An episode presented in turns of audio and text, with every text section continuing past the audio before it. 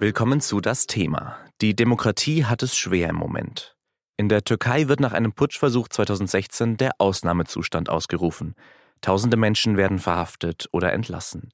Erst im vergangenen Jahr läuft der Ausnahmezustand aus. In Ungarn schafft die Regierung von Viktor Orban das oberste Gericht ab. Und in den USA regiert ein Präsident, der immer wieder Medien und Gerichte beschimpft. They can make anything bad because they are the fake, fake, disgusting news. Now we're being hindered by the Russian hoax. It's a hoax. Hat die Demokratie also ein Problem? Darüber spreche ich heute mit Stefan Cornelius, dem Leiter der SZ Außenpolitik-Redaktion, und mit Florian Hassel, dem SZ-Korrespondenten in Polen. Mein Name ist Benedikt Witzenberger. Schön, dass Sie zuhören. Und los geht es nach einer kurzen Mitteilung von unserem Werbepartner.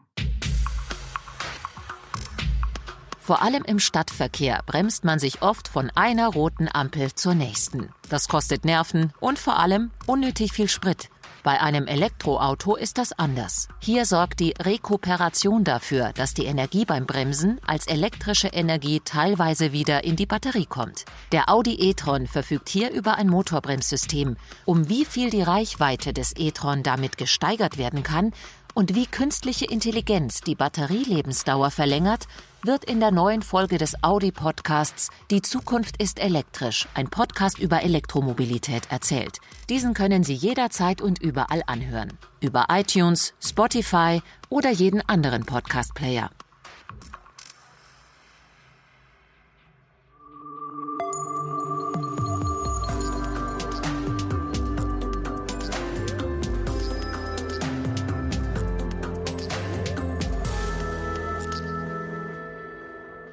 Die Rolling Stones geben im vergangenen Jahr ein Konzert in Warschau. Und es passiert etwas, was für Rockstars nicht gerade alltäglich ist. Frontmann Mick Jagger äußert sich relativ deutlich zur polnischen Politik, und zwar auf Polnisch.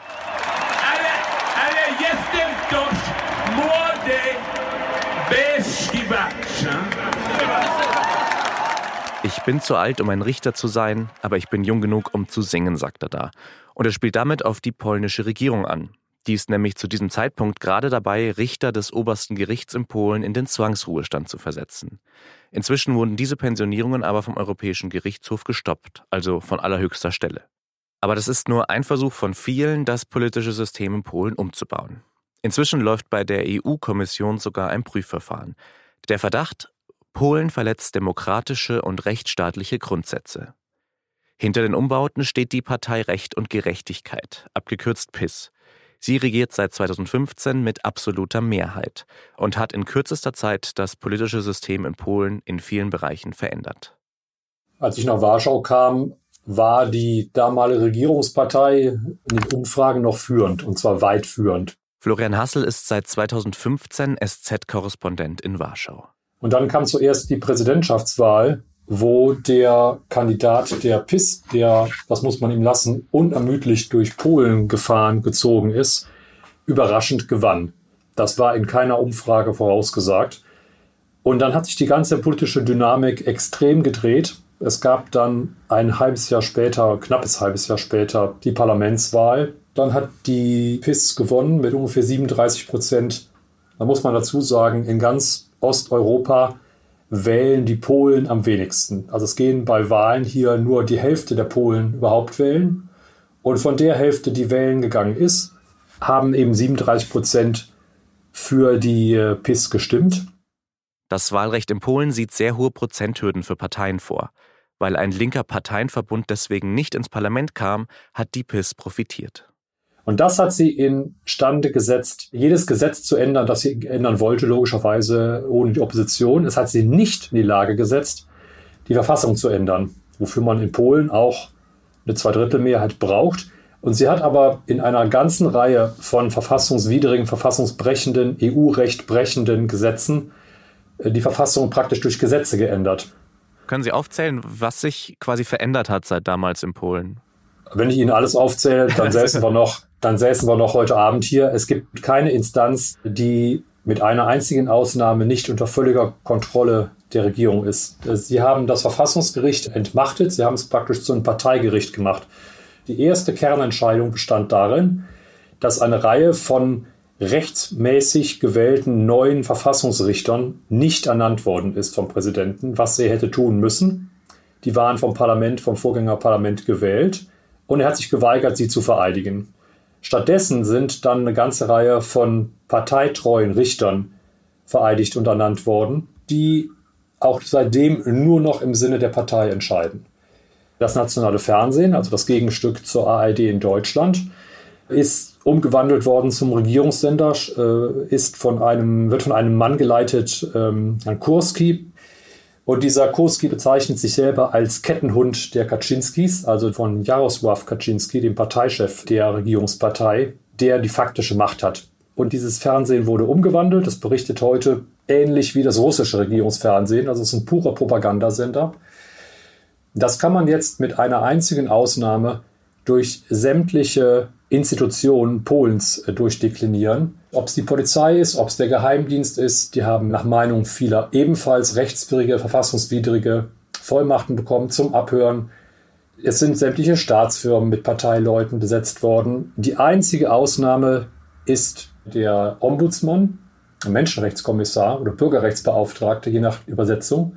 Und das ist ein Verfassungsorgan. Also dieser Mann darf auch gegen Gesetze der Regierung vor das Verfassungsgericht ziehen und klagen. Er hat auch die Aufgabe, die Verfassung mit zu schützen.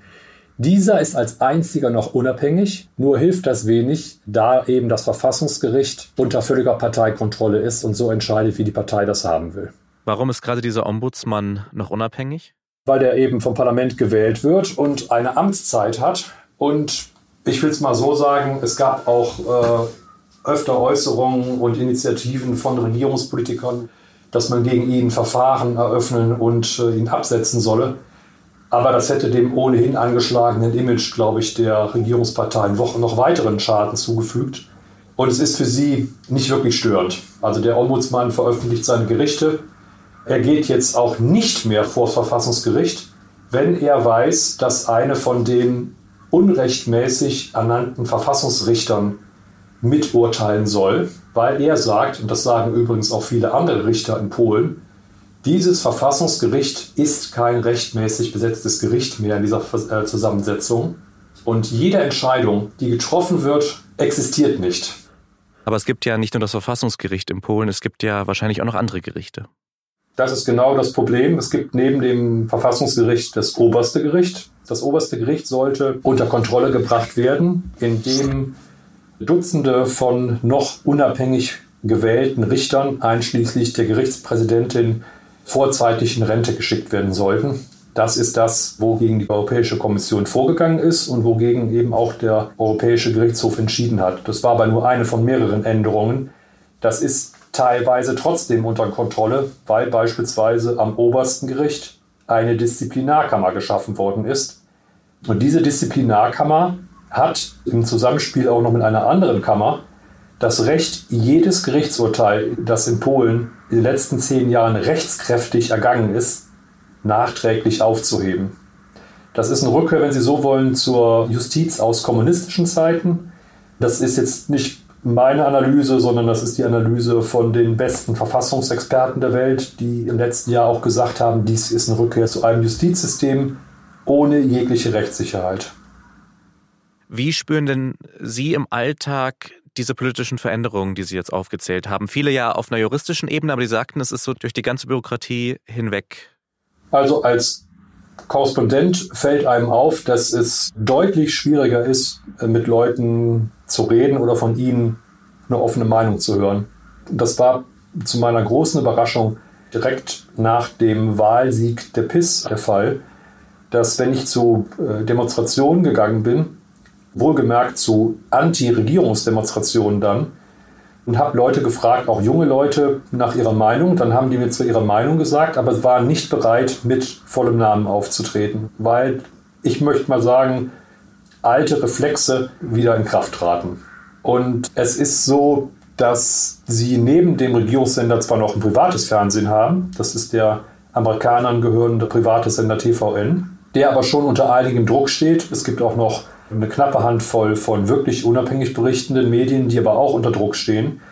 Beispielsweise an staatlichen Tankstellen äh, wird eben die führende Tageszeitung des Landes, Gazeta Wyborcza, entweder gar nicht mehr ausgelegt oder nur noch gering oder sie wird versteckt ausgelegt, sodass die Leute sie nicht unbedingt mehr finden.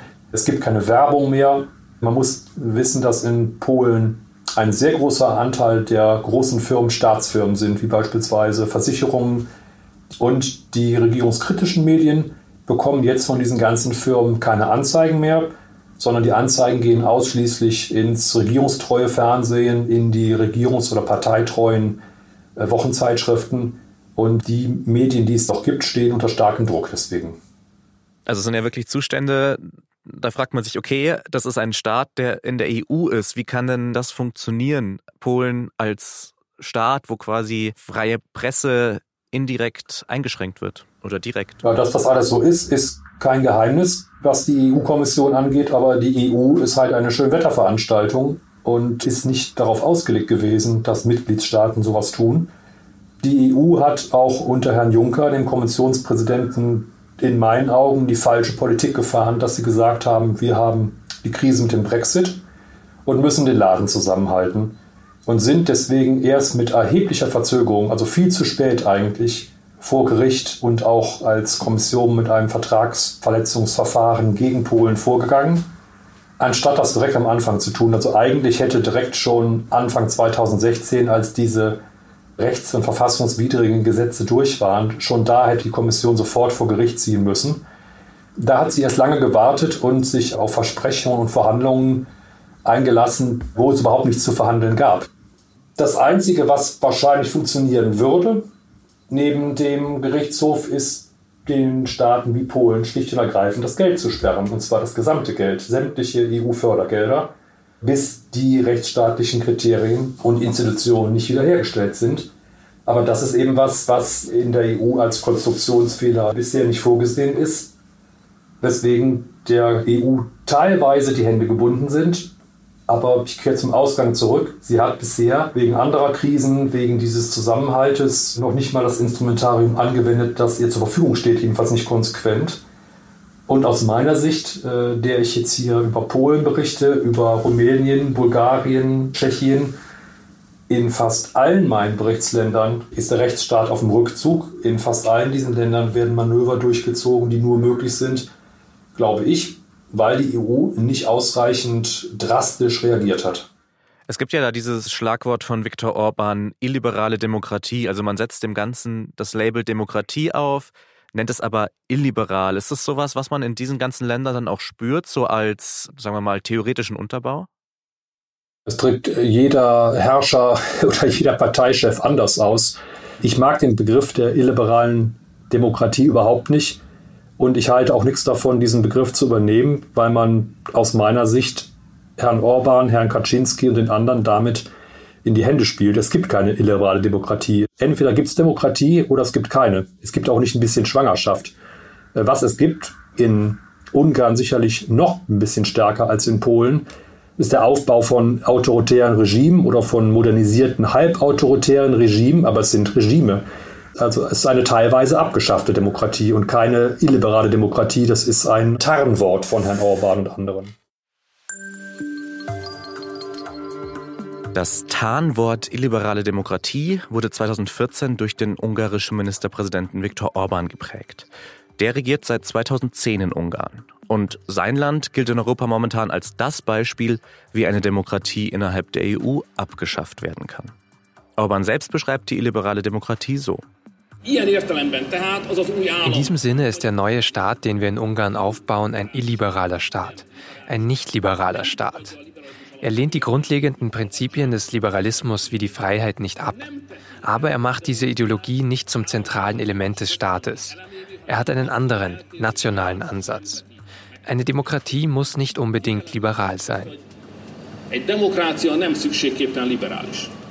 Wie sich das Orban in der Praxis vorstellt, hat er gezeigt. Die meisten Medien werden in Ungarn mittlerweile von Orbans Gefolgsleuten kontrolliert. Außerdem baut seine Regierung neben den bestehenden Gerichten neue Verwaltungsgerichte auf. Die sollen politisch heikle Verfahren übernehmen. Und die sind besetzt mit Orban-treuen Richtern. Auch die Zivilgesellschaft wird eingeschränkt. Nach einem neuen Gesetz ist es zum Beispiel strafbar, Flüchtlingen zu helfen. Aber kann eine Demokratie überhaupt illiberal sein, so wie Orban sich das vorstellt? Darüber spreche ich jetzt mit Stefan Cornelius, dem Leiter der SZ Außenpolitik-Redaktion. Dazu müssen wir liberal definieren. Liberal im Sinne von politisch links oder mittellastig natürlich nicht. Äh, liberal im Sinne von offen, ausgleichsfähig im Sinne von auf Minderheitenpositionen Rücksicht nehmend. Selbstverständlich. Liberal bedeutet in einer Demokratie, dass sie den Ausgleich sucht zwischen den Polen einer Gesellschaft und dass sie nicht mit Brachialgewalt einseitig Dinge durchzusetzen versucht. Jetzt haben wir gerade schon von äh, Florian Hassel mehrere Beispiele gehört sogar. Wir haben Polen gehört, wir hatten Rumänien, er hat auch über Ungarn gesprochen. Alles Staaten, in denen er beobachtet, dass da an der Demokratie gerade rumgeschraubt wird, dass es äh, eine Tendenz gibt, weg von der Demokratie zu einer Autokratie hin vielleicht. Sind da die Osteuropäer besonders anfällig für? Die Osteuropäer haben in den 30 Jahren seit dem Fall der Mauer viele verschiedene Phasen in ihrer demokratischen Reife Prüfung erlebt. Sie sind einen Prozess durchlaufen, den wahrscheinlich auch ältere Demokratien durchgemacht haben. Und in diesem demokratischen Werdungsprozess gibt es immer wieder extreme Ausschläge. Das erleben wir im Moment in diesen Staaten wie Ungarn oder Polen, wo die Demokratie missverstanden wird, eben auch hin zur Mehrheitsherrschaft alleine, also zur Herrschaft derjenigen, die zwar die rechnerische und parlamentarische Mehrheit haben, die aber glauben, mit dieser Mehrheit tatsächlich auch sehr einseitig, ohne Rücksicht auf Minderheiten in den Gesellschaften Entscheidungen fällen zu können. Das ist illiberal und deswegen verträgt sich das nicht mit unserem Verständnis von Demokratie. Beunruhigt Sie das, was da gerade in Osteuropa passiert? Das beunruhigt mich zutiefst, weil dort ein Modell vorgelebt wird, weil dort ein Staats Verständnis praktiziert wird, das äh, ansteckend wirkt für sehr viele Menschen auch eben noch in gefestigten Demokratien, wie in Deutschland etwa. Orban hat seine Anhänger und dem muss widersprochen werden. Wir haben gelernt, dass eine Demokratie Kontrolle braucht, dass eine Demokratie viele Pole braucht, die immer wieder den Ausgleich suchen. Die deutsche Verfassung, das Grundgesetz, hat diese Verflechtung der demokratischen Institutionen quasi zur Perfektion getrieben. Deutschland hat deswegen eine enorm stabile Struktur. Und wir sehen, wie die mitteleuropäischen Autokratien oder zumindest die schwächelnden Demokratien als schlechtes Beispiel dienen, wie dort Werte zerstört werden und wie auch die Kenntnis und das Wissen um banale Dinge wie Meinungsfreiheit, Pressefreiheit, Minderheitenschutz ignoriert werden. Jetzt haben wir ja auch in den USA einen Präsidenten, der in diese Richtung tendiert sind auch Demokratien wie die USA, die seit mehreren hundert Jahren so als das Bild der Demokratie gelten, sind die auch für sowas anfällig? Die USA sind ein Gebilde für sich. Die amerikanische Verfassung ist eigentlich sehr stark und sie schafft einen enormen Gegenpol zum Präsidenten durch die Legislative, aber auch die Judikative, das heißt die anderen Kräfte in einer Demokratie spielen gegen den Präsidenten und versuchen den Ausgleich herzustellen. Was wir unter Trump erleben, ist ja tatsächlich ein enormer Überlebenskampf der amerikanischen Demokratie. Wir sehen, wie das Parlament aufbegehrt, wir sehen, wie die Gerichte aufbegehren, wir sehen, wie auch die Verwaltung, die Administration aufbegehrt. Das ist natürlich ein Musterbeispiel für die Stärke der amerikanischen Demokratie, aber auch ein Test für eine Verfassung, wie wir ihn uns nicht wünschen würden für unser Grundgesetz zum Beispiel. Können Sie, wenn Sie es beobachten und vergleichen, so einen Weg sehen, wie Demokratien autokratisch werden? Welche Sachen damit reinspielen? Autokratie hängt immer von den Persönlichkeiten ab, die in einer Demokratie groß werden und dann eben machtbesoffen ihren eigenen Machterhalt auf Kosten des Gemeinwesens betreiben. Das ist das gleiche Strickmuster überall auf der Welt. Das haben wir bei Orban am stärksten gesehen, der nach und nach die Demokratie ausgehöhlt hat, der die Medienvielfalt zurückgetrieben hat, der die Opposition ein eingeschränkt hat, der die Gesetze und vor allem auch die Strafrechtsverfahren in seinem Sinne geändert hat. Das gleiche hat sich in Polen wiederholt. Das sind klassische autokratische Prozesse, die eben die demokratische Vielfalt und die Checks and Balances, die eine normale Demokratie aufbringt, einschränken und das Staatssystem auf eine Person zuschneiden. Wenn Sie das alles vergleichen, haben Sie dann Sorge, dass die westliche Demokratie so eine Art Auslaufmodell ist? Diese westliche Demokratie, diese liberale Demokratie, sie muss schon kämpfen. Sie muss im Moment schon klar machen, warum sie eigentlich das bessere Modell ist, weil sehr viele Menschen, die am Ende auch für illiberale Demokratien, komisches Wort sollten wir nicht benutzen, aber Menschen, die für Leute wie Orban wählen, die wünschen sich eine Art von Führung, die vielleicht in einer sehr liberalen Demokratie ein Staat nicht liefern kann. Diese Form von harter Hand, diese Strongman-Attitüde, die dann gewünscht wird, die wird von vielen Menschen inzwischen nachgesucht, weil sie sich dadurch eine Erleichterung erhoffen für ihr Leben. Sie sind überfordert mit der Demokratie. Sie sind überfordert mit Entscheidungen, die von ihnen sehr viel Kenntnis erfordern. Sie sind überfordert äh, mit dem ständigen Ausgleich, mit der Rücksichtnahme in immer kleineren Verästelungen. Und deswegen wünschen sie sich eine harte Hand. Sie wünschen sich die starke Figur an der Spitze. Und das gebiert dann Autokraten. Seit genau 13 Jahren nehmen die Freiheiten und Rechte von Bürgern auf der Welt ab. Das zumindest ist eine Kernaussage des aktuellen Freedom House Berichts. Diese Organisation misst auf der ganzen Welt, wie demokratisch Staaten sind und teilt sie dann in drei Gruppen ein. Frei, teilweise frei und nicht frei. Seit 13 Jahren nimmt die Zahl der nicht freien Staaten zu und die Zahl der freien Staaten ab. Ungarn zum Beispiel wurde im aktuellen Bericht von frei auf teilweise frei heruntergestuft. Allerdings sind die Rankings immer sehr davon abhängig, auf welche Bereiche sie Wert legen. Freedom House zum Beispiel misst sehr stark, wie frei die Menschen nach westlichen Maßstäben sind. Andere Indizes sehen bei Ungarn weniger Probleme und ordnen es klar als Demokratie ein. Herr Cornelius, wie finden Sie solche Indizes, die versuchen, Demokratie irgendwie objektiv zu messen? Diese Indizes sind Annäherungsversuche an äh, Demokratie, dann Versuche eben Demokratie messbar zu machen. Andererseits muss Demokratie spürbar oder fühlbar sein. Demokratie ist nichts, was man in Zahlen pressen kann und sagen kann, naja, dieser Staat hat zu 70 Prozent demokratische Kriterien erfüllt. Ich glaube, Demokratie bewährt sich jeden Tag und Demokratie bewährt sich vor allem dann nicht, wenn sie massiv eingeschränkt wird. Das spürt man, das sieht man eben, wenn die Gerichte kujoniert werden, wenn die Medien eingeschränkt werden und unter Druck geraten. Das ist dann undemokratisch und zerstört die Demokratie. Eine Art Top Ten der demokratischen Staaten zu bilden, halte ich nicht für sehr hilfreich, weil jede Gesellschaft unter anderen historischen Bedingungen groß geworden ist, andere Erfahrungen hat mit Demokratie und insofern auch anders damit umgehen muss. Sie haben vorher gesagt, dass sich viele Menschen von der Demokratie überfordert fühlen oder nicht abgeholt fühlen. Glauben Sie denn, dass es eine Chance gibt, dass die Zahl der Demokratien wieder zunimmt oder dass die Autokratien sich vielleicht wieder anders entscheiden? Es gibt hier zwei widerstrebende Kräfte, zwei Kräfte, die gegeneinander wirken. Einmal das Bedürfnis der Menschen, dass sie schlicht und ergreifend in Frieden gelassen sein wollen. Sie möchten gut leben und sie möchten nicht behelligt werden mit den Problemen der Welt. Die Demokratie erfordert, dass man sie behelligt. Die Demokratie erfordert, dass sie sich beschäftigen müssen mit dem Problem. Und es wird vielen Menschen zu viel. Also wenden sie sich an diejenigen, die ihnen versprechen, wir machen es euch einfacher. Glaubt mir, wählt den starken Führer. Das ist die eine Kraft. Und die andere Kraft ist die Freiheit. Wir stellen alle fest, dass in dem Moment, wo autokratische Staaten oder autokratische Führer die Macht übernehmen, natürlich die Freiheit eingeschränkt wird. Wir haben in den letzten Wochen in Ungarn Demonstrationen auf den Straßen erlebt. Wir haben das in Serbien erlebt. In Polen gehen die Menschen auf die Straßen. Nicht, weil ihnen irgendwas im Geldbeutel zwickt oder weil die Müllabfuhr nicht funktioniert, sondern weil ihnen die Freiheit fehlt. Und dieses Grundbedürfnis nach Freiheit ist vielleicht die stärkste Antriebskraft des Menschen und auch die stärkste und die größte Garantie für eine Demokratie. Das heißt, wir hoffen darauf, dass die Menschen durch die Freiheit so motiviert werden, die ihnen fehlt, auf die Straße zu gehen und so einen Wandel zu erreichen? Oder gibt es noch andere Mechanismen, Zumindest in unserem westlichen aufgeklärten Lebensmodell, in unserer Gesellschaft, die geprägt ist durch Aufklärung, durch Säkularisierung, durch eben den Abstand von Kirche und Obrigkeit. In diesen Gesellschaften ist ein ganz tief sitzender Kern an Freiheitsliebe und Demokratiebedürfnis da. Ganz spannend wird es, wenn wir die ganze Welt anschauen oder den Rest der Welt anschauen. Wenn wir zum Beispiel nach China gucken, wo im Moment eine autokratische Führung, eine Einparteienherrschaft natürlich keine Demokratie praktiziert. Vielleicht eine Demokratie chinesischer Prägung. Es wird sogar von der kommunistischen Partei so genannt. Die, diese Partei behauptet, dass sie selbstverständlich den Volkswillen abbildet. Aber das Volk hat nicht wirklich die Möglichkeit zur Auswahl.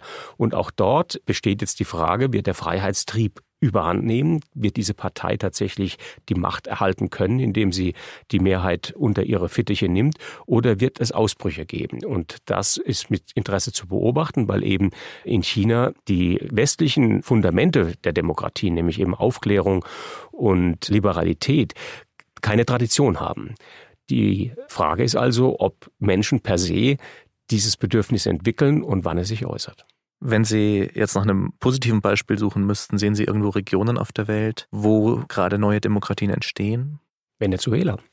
Venezuela hat genug von Herrn Maduro und Venezuela ist ein ausgebeuteter Staat. Diese Menschen wissen, dass sie nicht in dieser Ausbeutung, in dieser Armut leben müssen. Sie wollen Freiheit und sie gehen auf die Straße und sie protestieren gegen die Unterdrückung und gegen die Autokratie der herrschenden Klasse. Und wir hatten natürlich 1989 in Mitteleuropa und auch in Deutschland natürlich den stärksten Ausbruch an Demokratiebedürfnis, an Freiheitsdrang, an Liberalitätswunsch. Und das hat sich in der großen, großen Umsturzbewegung geäußert, die dann eben zum Fall der Mauer führte und zu einer neuen geopolitischen Konstellation. Diese Welle ist eigentlich nicht wirklich abgehebt. Wir sehen immer wieder Angriffe gegen die Demokratien und gegen die liberale Gesellschaftsordnung. Wir sehen natürlich den Wunsch nach Autokraten, die ein Bedürfnis befriedigen nach den einfachen Lösungen. Aber auch das wird wieder kippen. Und ich bin insofern nicht ganz pessimistisch, dass die Demokratie tot ist. Nein, im Gegenteil, sie wird weiterleben. Auch unser Korrespondent in Warschau, Florian Hassel, sieht noch eine Chance, dass sich der Prozess in Polen wieder umkehrt. Demnächst stehen wieder Wahlen an. Aber so einfach wird es nicht, die Veränderungen der letzten drei Jahre wieder rückgängig zu machen.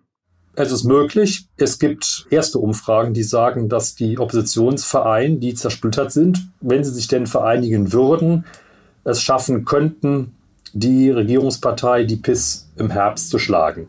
Gleichzeitig ist es so, dass die Regierung eine starke Stammwählerschaft vor allem auf dem Land und in ärmeren Regionen hat und in den nächsten Monaten alles tun wird, um mit weiteren sozialen Wohltaten deren Stimmen zu kaufen. Und selbst wenn wir davon ausgehen, dass die heutige Opposition, die demokratische Opposition, die nächste Regierung stellt, wird es sehr, sehr schwierig werden und lange dauern, diese ganzen Wechsel zurückzudrehen von dieser Regierung. Also es trifft bei den Medien wahrscheinlich ist es am einfachsten. Da wird ein neuer Fernsehdirektor eingesetzt. Bei den Gerichten, wo so viel jetzt seit mehreren Jahren schon in die falsche Richtung läuft, wird das schwierig. Sie haben Richter, die illegal ernannt worden sind. Was machen Sie mit denen? Die können Sie auch nicht einfach, wenn Sie als demokratische Regierung drankommen, absetzen per Dekret. Das geht nicht. Wäre auch wiederum undemokratisch. Dann haben Sie einen undemokratisch besetzten Landesrichterrat. Entlassen Sie den? Wer entscheidet das? Und deswegen wird das, selbst wenn eine Opposition hier an die Regierung kommen sollte, ganz, ganz schwierig werden. Das ist sicherlich keine einfache Aufgabe und es ist sicherlich auch so, wenn Regierungen sich Vollmachten haben zuschreiben lassen, und eine neue Regierung drankommt, äh, die davon auch profitieren würde von manchen äh, Veränderungen, dann muss man natürlich skeptisch sein, ob sie bereit sein werden, in jedem Falle alles das, was reformiert in Anführungsstrichen worden ist, wieder zurückzudrehen.